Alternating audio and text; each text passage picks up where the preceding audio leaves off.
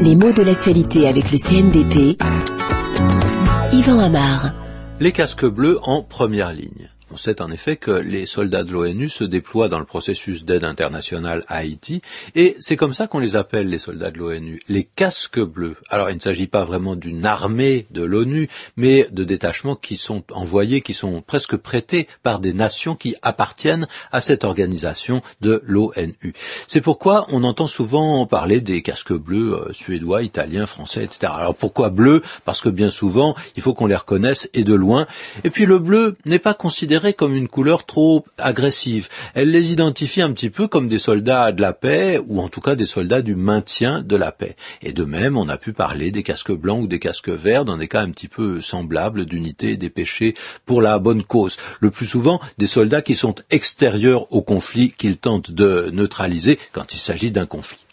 Alors, il y a une ambiguïté de ce mot casque, justement parce que si on prend un petit peu de recul, on voit bien que c'est le symbole guerrier par excellence, hein, qui ici est retourné en symbole pacifique ou en tout cas qui œuvre pour la paix. Mais il y a tout un passé des casques. Le casque à pointe, par exemple, une expression bien française qui désignait les soldats prussiens, notamment pendant la guerre de 1870. Et quand on parle de soldats qui sont casqués ou même casqués et bottés, eh bien on se représente des soldats en armes.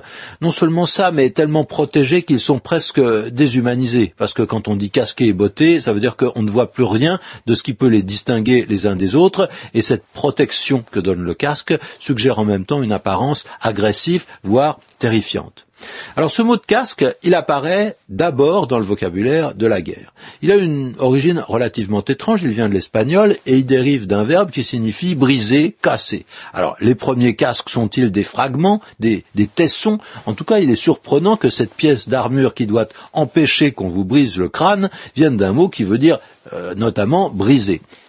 Mais le casque, on sait qu'il enserre la tête, ce qui explique certaines expressions familières. Hein. Avoir le casque, c'est avoir la gueule de bois, hein, avoir mal à la tête parce qu'on a trop bu la veille, de même que s'en donner dans le casque ou en avoir dans le casque signifiait s'enivrer. Je dis signifier parce que ce sont des expressions pittoresques mais qui ne sont plus du tout en usage aujourd'hui.